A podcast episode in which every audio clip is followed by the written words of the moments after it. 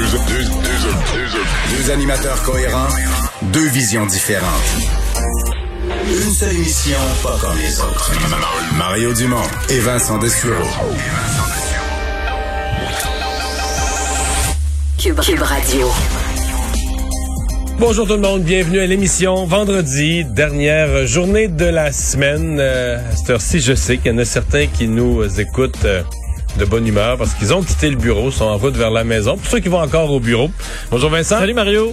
Euh, bon, euh, 19e anniversaire aujourd'hui du euh, évidemment des événements du 11 septembre, mais sixième anniversaire, euh, pas plus gai, euh, du début officiel de la pandémie. Ouais, sixième mois. Ça fait déjà six mois, imaginez-vous, qu'on est en pandémie euh, mondiale. Mais évidemment, la date pour nous au Québec, là, on sait que c'était à la mi-mars, le 12, on a commencé à annoncer des choses. Mais euh, pour ce qui est de l'OMS, c'était le, le 11 mars dernier, là, où on annonçait euh, le début de cette pandémie. Alors, ça fait six mois, ça amène à un petit retour en arrière et surtout un bilan que je vous ferai tantôt de comment ça se passe dans le monde, parce qu'on voit que ça se passe moins bien, entre Moi, autres mon, en souvenir, mon souvenir du début, c'est qu'en 24 heures, le public a su L'OMS en fait une pandémie, le basketball majeur s'arrête, la femme du premier ministre Trudeau a la, a la COVID, euh, et là tout à coup François Legault convoque une conférence de presse demain, puis ça va être gros, puis là tout le reste a, a déboulé. Euh, par la suite, et dans un instant, je rejoins Paul Larocque à 100% de nouvelles.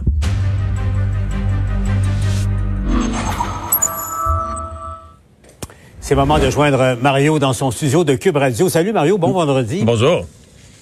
C'est quand même un, un gros vendredi. Il y, a, beaucoup de nouvelles euh, majeures euh, en ce moment. Bon, c'est la fin du, euh, du caucus précessionnel euh, de la CAQ, mais euh, évidemment, ce qui retient l'attention, c'est l'état de situation du Québec là, face à, à, la COVID, bien évidemment. Mario, j'ai hâte de t'entendre là-dessus parce que j'écoutais attentivement euh, les propos euh, du premier ministre et de son ministre de, la Santé, Christian Dubé. Est-ce que tu as pensé ça? C'est d'un côté, le premier ministre qui a dit euh, non, non, non, on n'est pas du tout, du tout dans la deuxième vague. Puis tout de suite après, à ses côtés, Christian Dubé, lui, qui semblait vraiment nerveux, quand, il, disait que, attention, euh, il y a quel, quelques jours à peine, il y avait que quelques éclosions. Maintenant, on sait qu'il y en a une quinzaine, une vingtaine en, même temps, puis on craint pour les répercussions euh, la semaine prochaine euh, et tout ça. Qu'est-ce que tu as pensé un peu de l'état de situation d'abord?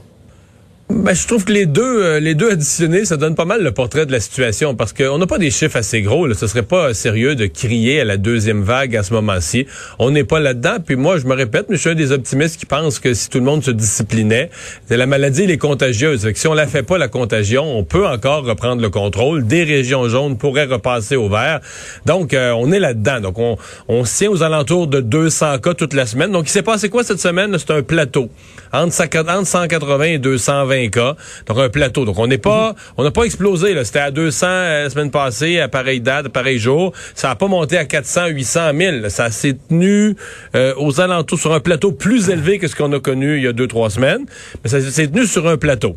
Et j'ai aimé l'image de Christian Dubé quand il a dit, c'est comme si la, on sent que la marmite bout. En d'autres termes, on n'est pas sur une explosion du nombre de cas mais on voit quand même à gauche, à droite des petites éclosions. Puis ce qui est frappant, c'est plutôt à Montréal. Hein. En fait, il y en a moins à Montréal qu'à Québec. Il y en a dans le bas du fleuve, il y en a dans les cantons de l'Est, il y en a à Gatineau.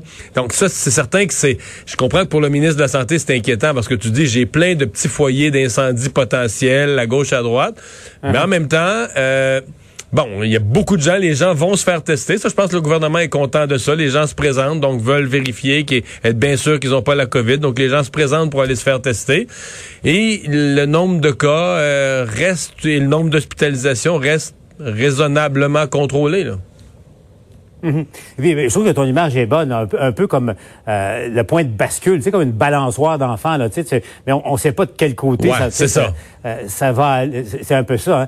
Euh, Mario, bon, l'autre nouvelle, puis c'est une bonne nouvelle, j'insiste là-dessus, euh, le nombre record de, de tests, là, 26 000 en, en 24 heures, là, les derniers chiffres compilés, on n'a jamais atteint ça au Québec. Au fond, on a atteint le niveau probablement qu'on aurait dû atteindre il y, a, un petit moment, mais au moins c'est fait. Là, je me posais la question, euh, Mario, est-ce que c'est dû au fait que euh, la machine est enfin au rendez-vous, qu'il y a ce qu'il faut d'infrastructure et de, de, déploiement de moyens pour tester euh, convenablement, ou c'est parce que justement les, les gens qui nous écoutent euh, sont de plus en plus conscients et investissent massivement une structure qui n'est pas encore euh, adéquate et, ouais. et, à la hauteur. C'est parce que je pense aussi qu'il y a plus de régions là. Tu sais, à un point là, c'était principalement à Montréal. Je vais prendre la, ma région à moi, le Bas-Saint-Laurent là. Je veux dire, quand il y avait zéro cas pendant je sais pas combien de journées consécutives, puis de temps en temps un, on s'entend qu'il n'y avait pas de grosse file d'attente, ça se lançait pas pour aller se faire tester. Les gens ne se sentaient pas en contact avec la maladie, il y avait peu de risques, il n'y avait pas d'éclosion. Donc là, tu as plusieurs régions du Québec, là. plus probablement même qu'au printemps passé, tu as plusieurs régions différentes, plusieurs coins différents du Québec où les gens se présentent. Donc ça fait un total plus grand. Et je dois avouer que je suis partagé. Je suis partagé entre féliciter le gouvernement parce que c'est vrai, c'est la journée record, 26 000 cas hier, donc 26 000 tests hier, donc bravo. Mais de l'autre côté, il y a quand même des gens qui ont attendu 4-5 heures et nombreux, là, nombreux, des gens qui sont repartis pas testés. Puis ça, en même temps, on peut pas vraiment se permettre ça. Est-ce qu'on peut vraiment se permettre, si on veut contrôler la pandémie, que des gens qui se disent, hum, je pense que je suis à risque. Je pense que j'ai été en contact avec quelqu'un qui a la COVID. Je me présente pour aller me faire tester. Puis je me retourne bredouille parce que là, c'est pas vrai que je vais attendre 3, 4, 5 heures. je me retourne chez nous. Ça, c'est vraiment pas bon, là. Et, puis moi, moi, ma crainte, Mario, c'est que bon là, il fait quand même relativement doux là. Euh, on est au mois de septembre, mais s'il fallait que ça s'améliore pas, imagine euh, les pluies froides d'octobre puis de novembre puis l'hiver. Attendre dehors la pluie froide de novembre, non, c'est ça. Et, et, et, ça risque d'arriver là parce que tu regardes la conjugaison dans le calendrier. Euh, enfin, la, deuxième vague, c'est là qu'elle risque euh, d'arriver. Bon, c'est d'un côté on rapporte progrès, on va se le dire, puis il faut insister là-dessus. C'est important de, euh, de le dire. Et euh, on est loin d'une situation comme aux États-Unis ou même, tu as vu ça en France, hein, ça explose ah en ce moment. Ils, sont sur le point de perdre le contrôle. C'est pas du tout le cas au Québec, mais ça, ça reste fragile. Bon, dans les écoles, moi j'aimerais ça qu'on se parle un peu des, des écoles, Mario. Il y, a, il y a deux façons de voir les moi, ce que je constate, corrige-moi là, mais regarde, moi mon opinion, c'est que dans les écoles, euh, le système sanitaire mis en place, c'est tu quoi, il est sévère, puis ça fonctionne relativement bien. Puis les, les élèves, il euh, n'y a, pas d'hésitation là, ça passe-moi la vulgarité, ça taponne pas. Dès qu'un élève, il y a un soupçon, il est sorti. Le problème, c'est que l'élève est pas testé ou ses parents, ça prend trop de temps. Mais ça, c'est après l'école, tu sais. Mais dans les écoles, ça, marche. Mais une chose, parce que je veux t'entendre là-dessus aussi, Mario, euh, la, la liste. Tu sais, en Ontario, le Manuel me racontait, en Ontario, euh, tu sais, les parents, ils font un clic, puis regardent, ils savent exactement ce qui se passe partout en, Ontario, et puis euh, dans leur école, dans leur ville, dans, les écoles de leur ville et dans l'école de leur enfant. au Québec, ils sont obligés, regarde ça, Mario. Là. On est en, remarque, il y a une sorte, une sorte de, euh, de malheur, malédiction qui frappe tout ce qui est informatique au gouvernement du Québec depuis, depuis que l'électricité est inventée. Là, mais regarde, tu sais, ça, ça marche pas. Ça marche pas. Ça marche pas. Non, c'est quand même pas. En, 2020, c'est quand même pas sorcier là, de demander aux écoles euh, ou de, donner aux écoles un endroit où quand il y a un cas de COVID, ils vont ils vont l'inscrire, ils vont l'avertir. Excuse-moi là, mais présentement, on peut savoir combien, s'il y a un vin que toi et moi on aime, on peut savoir s'il y en a des bouteilles disponibles à la SAQ. Puis tu vas voir sur le site de la SAQ, puis tu vas savoir qu'il en reste huit. Je veux dire, ça, c'est techniquement, c'est le même gouvernement. Comment on peut ne pas être capable? Il y a quoi, 3000 écoles au Québec? Il n'y a pas 3 millions. Comment on peut ne pas être capable de d'identifier quelles écoles ont de la COVID? Puis là, une des raisons pourquoi on ne publie plus la liste, c'est vraiment ridicule, mais une des raisons pourquoi on ne publie plus la liste, c'est que là, on dit, ouais, là, on, on est mal à l'aise parce qu'il y a eu des erreurs. Il y a des écoles où il n'y avait pas de code COVID, puis sont apparus sur la liste, puis ça a fait paniquer tout le monde. Mais, comment ça se fait que c'est arrivé? C'est qui qui est incompétent à ce point-là? Mario, il paraît qu'il y en a qui ont encore des fax il envoie ça par fax. Hey, oh, oh. Par fax. C'est ça.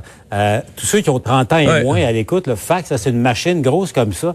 Tu prends une feuille, puis ça, un peu comme ça polycopie. Ça, aussi, c'est un, c'est un verbe de, notre époque, en fait, de la mienne, Mario. Et là, et là ça ressort à l'autre bout, là, puis il y a quelqu'un qui manipule la feuille, puis montre exactement la copie. Là. Il paraît que c'est comme ça qu'il communiquait. C'est ça, là, le fax, c'est arrivé après le pigeon voyageur. Là, pas, non, mais ça, fait probablement partie du problème. Mais sauf que, euh, tu sais, pour un gouvernement, moi, ce matin, à mon émission, je posais cette question-là.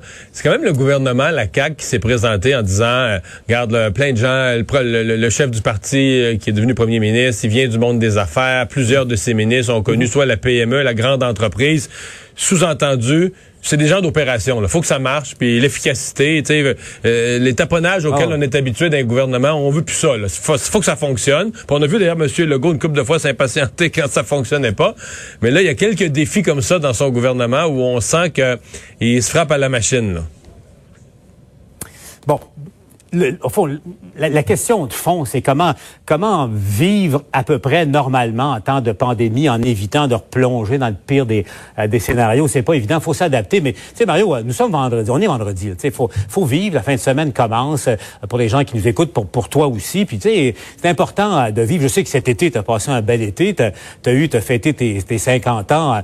tu flottais littéralement de bonheur. On, va le voir, Mario, parce que bon, tout le monde le sait. Tu es, un amateur de pêche comme moi, puis tu as eu un beau cadeau. Merci Marie-Claude pour ce, beau cadeau, une belle chaloupe. Tu, notes, tu notes que je suis un gars humble. Tu notes que je suis un gars humble parce que je vous ai envoyé, vous m'avez demandé une photo, je vous ai envoyé une photo, puis c'est un crapet soleil, là. ce qui est la risée, ce qui est la risée de tout pêcheur, là. Mario, attends un peu, je vais m'avancer un peu vers l'écran pour pouvoir le voir. Là. c'est correct, ok, je réussis à le voir. Euh, euh, c'est ça, tu sais, écoute, euh, Duvernay tardif, lui, il met la ligne à l'eau, puis il y a un ton de 500 livres à gaspiller. Ah, mais j'ai pogné mieux que ça quand même. C'était comique, parce que c'est mon seul crapet soleil à vie, soit dit en passant. J'ai pêché des truites, des dorés, des, euh, des achigans, plein d'affaires, mais j'avais jamais vu ça en personne, un, un crapet soleil, donc voilà, en voilà un. C'est bon, ça, ça, honore ton humilité proverbiale, euh, Mario. Mais je dis ça, tu écoute, euh, tu sais que là, il y a tranquillement, on veut reprendre les activités. Euh, et là, parce qu'évidemment, tous les salons, il y en a beaucoup, là, ont été annulés avec la pandémie, mais il y en a un qui est, qui est en cours en ce moment. Mario, on va aller retrouver Richard Olivier, parce que pourquoi la chaloupe de Mario, tu sais, ils vont me dire qu'est-ce que ça vient faire dans notre discussion, mais vous allez comprendre pourquoi, parce que Richard, que l'on voit sourire, qui flotte de bonheur littéralement, est, est au salon du, du bateau en ce moment, Richard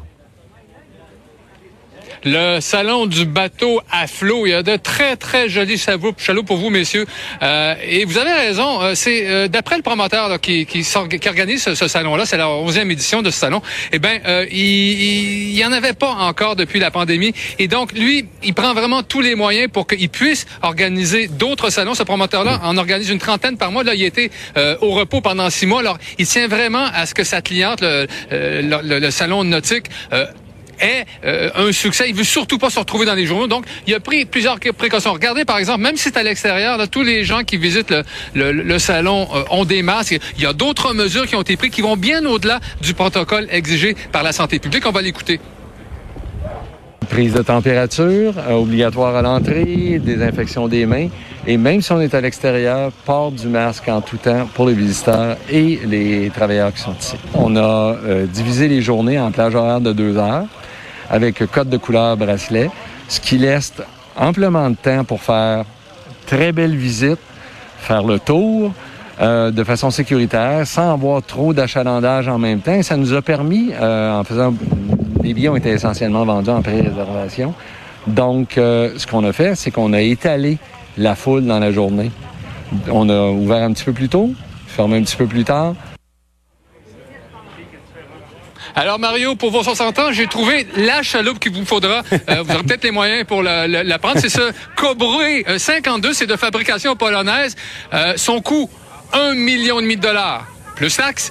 Euh, ce qu'on nous dit, c'est d'un luxe inouï. Et euh, ben voilà, euh, des bateaux comme celui-là, on n'en avait pas vu beaucoup. Et c'est ce qu'on nous dit dans ce salon-là. C'est ça qui est extraordinaire. À cause de la pandémie, il y a plusieurs fabricants européens qui osaient pas traverser l'Atlantique, qui l'ont fait. Alors ce Cobré 52, eh ben c'est la première fois qu'on le voit en Amérique du Nord. C'est même une carte de visite pour l'usine qu'il n'avait pas encore présentée. Alors c'est pour vous ça, Mario?